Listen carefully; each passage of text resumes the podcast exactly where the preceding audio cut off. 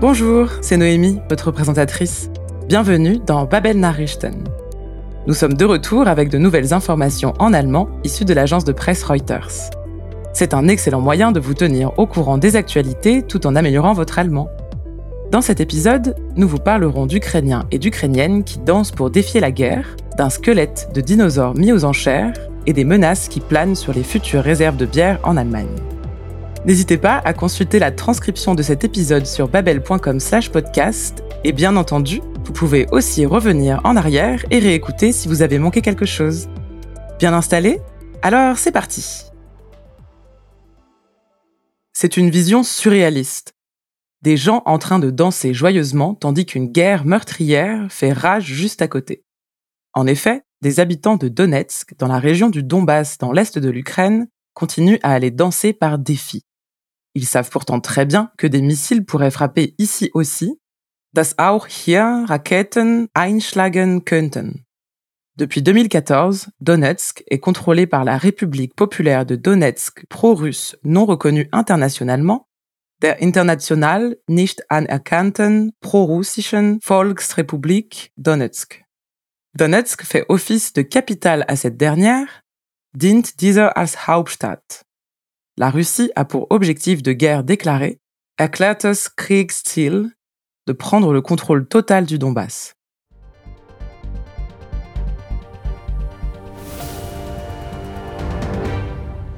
Es wirkt surreal und schwer zu greifen, denn wenn man diese Menschen fröhlich tanzen sieht, kann man es kaum glauben, dass in unmittelbarer Nähe gerade ein tödlicher Krieg herrscht. Wir sind in Donetsk im Osten der Ukraine in der Region Donbass. Nach Angaben prorussischer Separatisten starben allein an diesem Tag mehrere Menschen durch Beschuss. Diese Anwohner beschreiben zu Beginn der Woche, wie sie versuchen, mit der aktuellen Situation umzugehen. Wir kommen immer wieder her, obwohl wir genau wissen, dass auch hier Raketen einschlagen könnten. Aber so ist es nun einmal, so ist unsere Einstellung. Nein, wir wollen nicht beim Tanzen sterben, aber wenn das unser Schicksal ist, dann sterben wir halt fürs Vaterland. Und wenn nicht, dann nicht. Dann leben wir halt einfach weiter, oder? Donetsk war 2014 Mittelpunkt von Kämpfen zwischen pro-russischen Separatisten und Ukrainern. Seitdem ist die Stadt unter Kontrolle der international nicht anerkannten pro-russischen Volksrepublik Donetsk und dient dieser als Hauptstadt. Russlands erklärtes Kriegsziel ist es, die vollständige Kontrolle über den Donbass zu erringen. Et maintenant, une occasion en or pour les fans de dinosaures. Un squelette de dinosaure complet est mis aux enchères, wird versteigert, à Sotheby's, à New York. Autre particularité de ce squelette, il a été découvert aux États-Unis et non au Canada comme la plupart des autres membres de son espèce, wie die meisten seiner Artgenossen. C'est d'ailleurs pour cette raison qu'il est autorisé à être mis en vente, étant donné que le Canada a des restrictions strictes sur l'exportation de fossiles, strenge Beschränkungen für die Ausfuhr von Fossilien. Un coup de chance pour les vendeurs donc, d'autant plus que le marché des dinosaures est très chaud en ce moment, läuft wirklich heiß.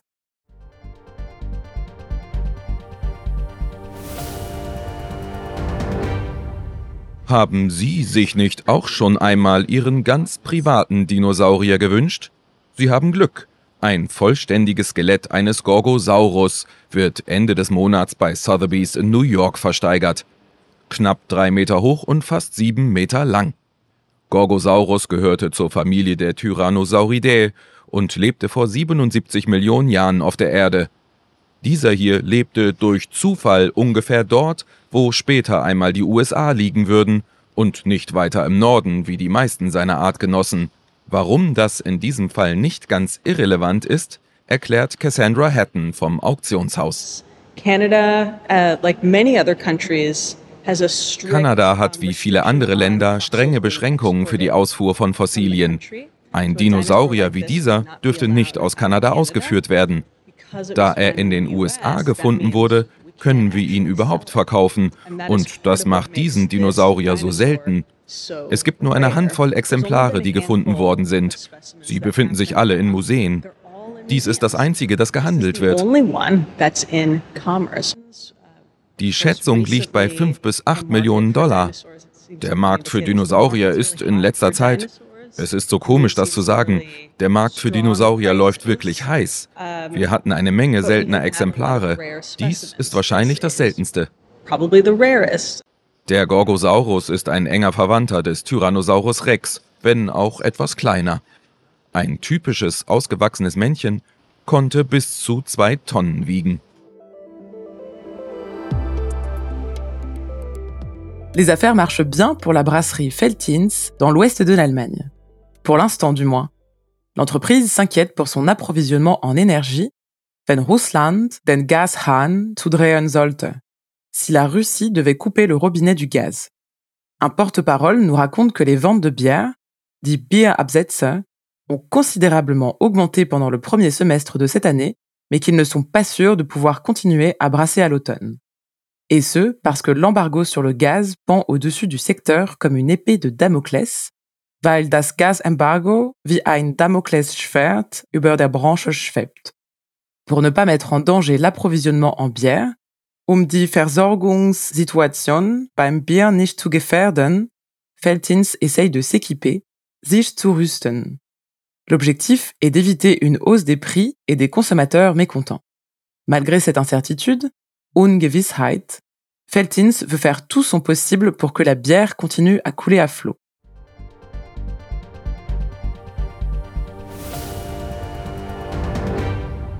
Noch läuft es rund bei der Brauerei Feltins in Nordrhein-Westfalen. Das Bier wird in großen Mengen gebraut und in Flaschen abgefüllt. Doch wer Bier braut, braucht Energie. Und die könnte knapp werden, wenn Russland, wie von vielen befürchtet, den Gashahn zudrehen sollte. Die Situation für die Brauereien sei derzeit voller Ungewissheiten, sagt Feltin-Sprecher Ulrich Biene. Die Bierabsätze steigen im ersten Halbjahr dieses Jahres erheblich. Die Menschen haben wieder richtig Lust auf Bier. Auf der anderen Seite wissen wir nicht, ob wir im Herbst noch Bier brauen können weil das Gasembargo wie ein Damoklesschwert über der Branche schwebt. Um die Versorgungssituation beim Bier nicht zu gefährden, versucht man sich bei Felddienst zu rüsten. Teurer solle das Bier erst einmal nicht werden, sagt Biene.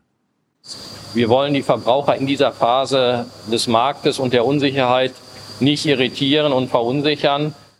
Besonders schwierig an der Situation sei die Ungewissheit, sagt Biene. Man wisse nicht, ob und wenn ja, wann und wie lange kein Gas mehr kommen werde. Dennoch wolle man alles dafür tun, dass das Bier weiter fließen könne. C'est tout pour aujourd'hui. Rendez-vous la semaine prochaine pour plus d'actualités en allemand issues de l'agence de presse Reuters. Merci d'avoir écouté Babel Nachrichten et à la semaine prochaine.